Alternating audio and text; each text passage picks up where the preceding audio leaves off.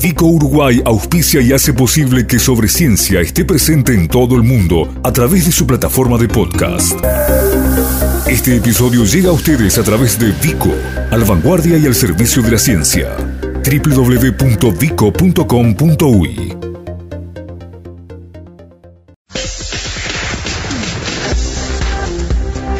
Sobre Ciencia. Aportes periodísticos para la popularización de la ciencia. Bye.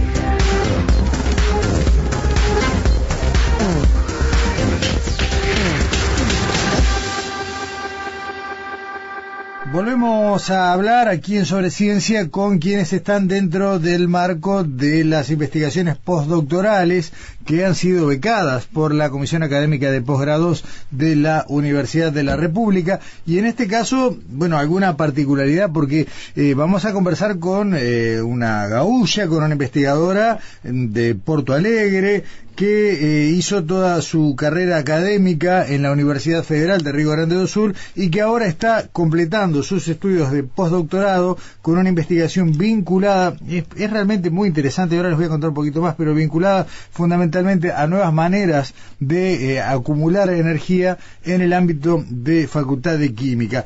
El título de, de, la investigación puede sonar un poco mm, difícil de desentrañar, preparación de nanocompuestos de carbono metal mediante carbonización hidrotermal para aplicaciones energéticas. Pero en definitiva, le estamos hablando de celdas de combustible que eh, hasta ahora las conocíamos como eh, unidades que podían generar energía a partir de hidrógeno. En este caso estamos hablando de etanol y esto cambia un poco la ecuación y la mejora. Y también estamos hablando de otro tipo de acumuladores con una muy veloz capacidad de respuesta. Son dos líneas muy prometedoras. Ellen Leal da Silva, ¿cómo estás? Buen día.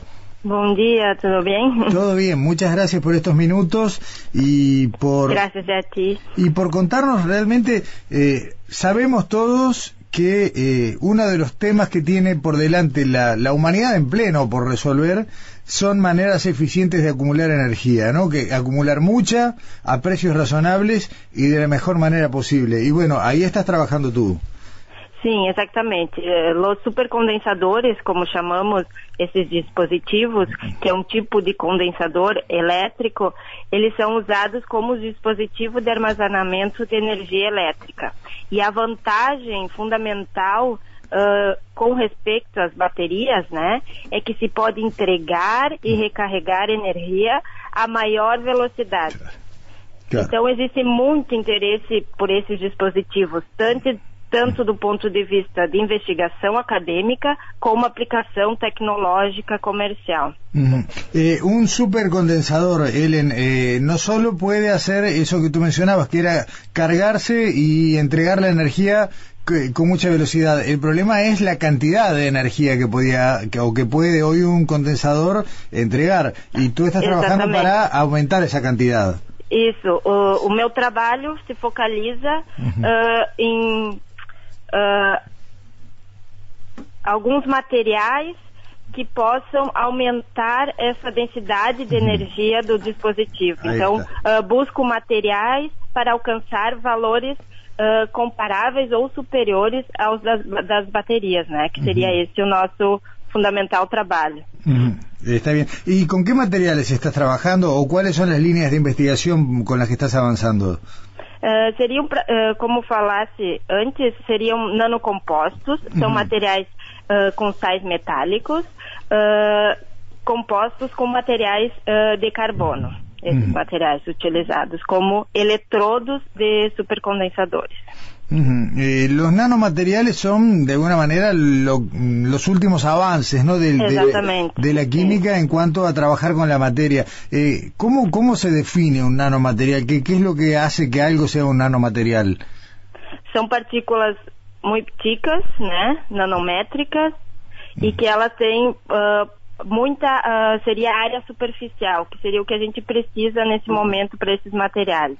Uh -huh. eh, a ver si me lo imagino, eh, muy delgado y muy ex extendido. Exatamente, sim. Bien, excelente. Eh, aquí en Facultad de Química sabemos que hay un, un, mucho trabajo en este sentido, ¿no? Que hay como una una acumulación de conocimientos importantes, sobre todo en lo que es en el, allí en Pando, en el, en el polo tecnológico de Pando. Ah, sim, sim.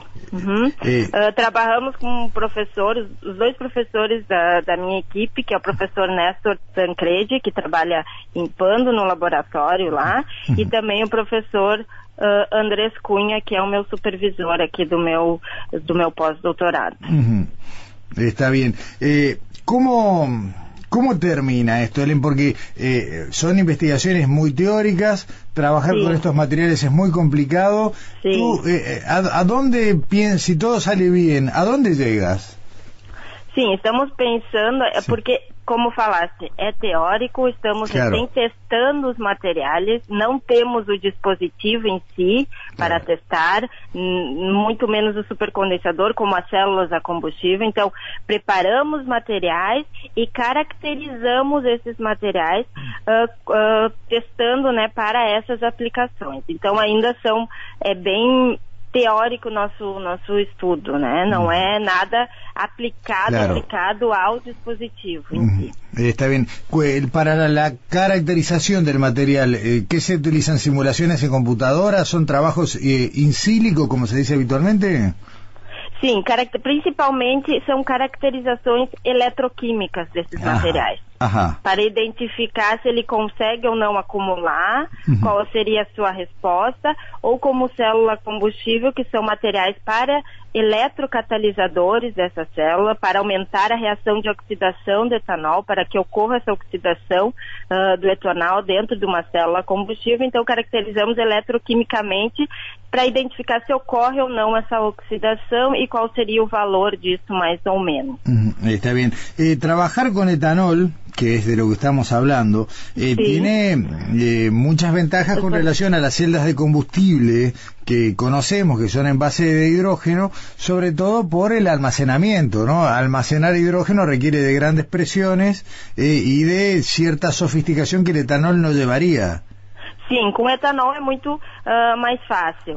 Ah, o armazenamento, a, a produção também é, é mais limpa a sua produção, não tem o perigo de, de explosão que, que, que o hidrogênio tem. Claro. Está bien. El, el- el etanol podría ir en forma líquida.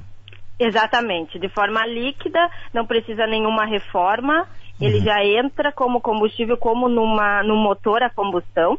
E seria a mesma ah, utilização dele como seria o combustível né, da célula, entraria na célula em forma líquida, ocorreria sua oxidação ah, no, no ânodo e aí produziria energia para para funcionamento do, de, um, de um carro ou de algum outro equipamento. Claro, de, de un motor en general, ¿no? Que se, para lo que se está trabajando. Eh, ¿Y cuál es el residuo de este proceso, Ellen?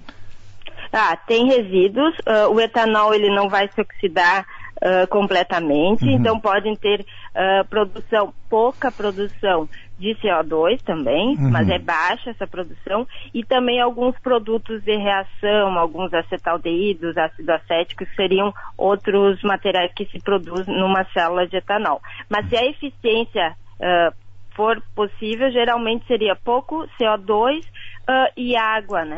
Más Ajá. nada. Está bien, porque la, la celda de hidrógeno tiene como, digamos, como un punto fuerte en lo ambiental. Fuerte, sí. Eh, ujú. El tema de que, bueno, es libre de emisiones, ¿no? En definitiva, Exactamente. sale agua. De acá tú dices que la, la cantidad de CO2 es muy baja, con lo cual Muy también baja, sería, sí. está bueno. Eh, ahora, eh, a ver si te entiendo bien, Ellen. Estas celdas de combustible con etanol, eh, ¿serían también, tendrían las características de los supercondensadores y esa capacidad de entregar la energía muy rápidamente? Não, porque uma célula combustível, ela converte energia. Ajá. Ela não acumula energia. Bien. Ela vai converter Ah, enquanto está. tiver fornecimento do combustível. Ela vai converter energia química, que é a reação Claro. química de oxidação de etanol, para energia elétrica. Está bien. La, la acumulación es el etanol, digamos, la, eh, la energía potencial está contenida como energía química en el etanol. Exatamente. Está sim. bien, está bien. ¿Y, y una celda de combustible puede generar la suficiente energía en, esta, en este trabajo en tiempo real como para mover un vehículo? Sim, estamos nisso. O estudo seria, os estudos que fazemos em, em laboratório seria para poder gerar toda essa energia uh, que necessitamos. Uhum. Né? Está bien. Hay un tema también después de tamaño. Sim, com certeza. Esse é um dos os principais problemas de uma célula combustível seria hoje uh, diminuir esse tamanho para ter a eficiência que, que se precisa, que se necessita. Claro, eh, por un lado la cantidad de, de, de, combustible que tiene que llevar y por otro lado el tamaño de las propias celdas. Con certeza, Está exactamente. Y, y lo, volviendo a los, a los supercondensadores, eh, ¿qué, mm, dentro de lo que hoy es el conocimiento que hay o de lo que uno puede suponer, eh, ¿Cuánta energía puede llegar a generar, a liberar un supercondensador, a almacenar y a liberar? ¿También como para pensar en un vehículo autónomo? Sim, também, sim. Supercondensadores estão um pouco mais, uh, creio que avançados nisso, sim, Ajá. também.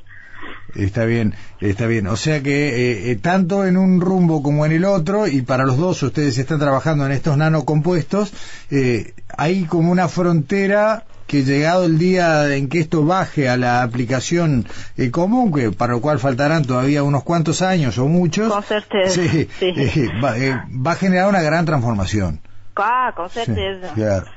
Porque não adianta eh, generar energia, temos generando muita energia, mas não conseguimos armazenar essa energia para poder usar claro. depois. Claro.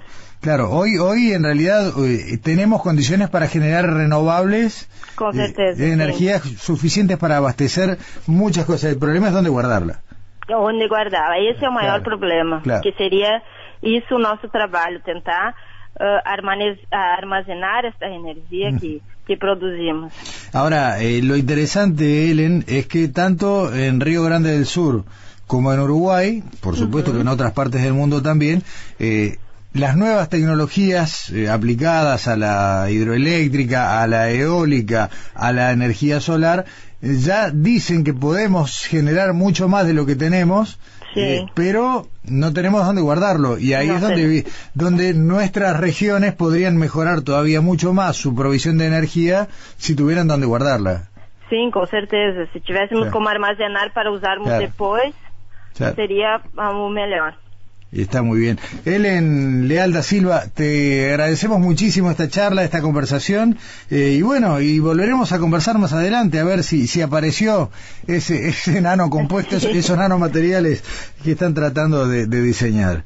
Gracias, muchas gracias. Quiero agradecer a, a CAP também pelo financiamento a essas uh, becas uh, pós-doutorado, que é uma oportunidade uh, para nós outros uh, poder pesquisar, né, avançar em nossas pesquisas. La Comisión Académica de Posgrado de la Universidad de la República, la CAP, eh, sí. está, está bueno el tenerlo presente porque en definitiva es la primera generación que tiene este, sí. este beneficio, la de ustedes, y, y, bueno, hay mucha expectativa en lo que puedan ir generando también. Eh, gracias. Gracias a ti, buen día. Buen día, chao.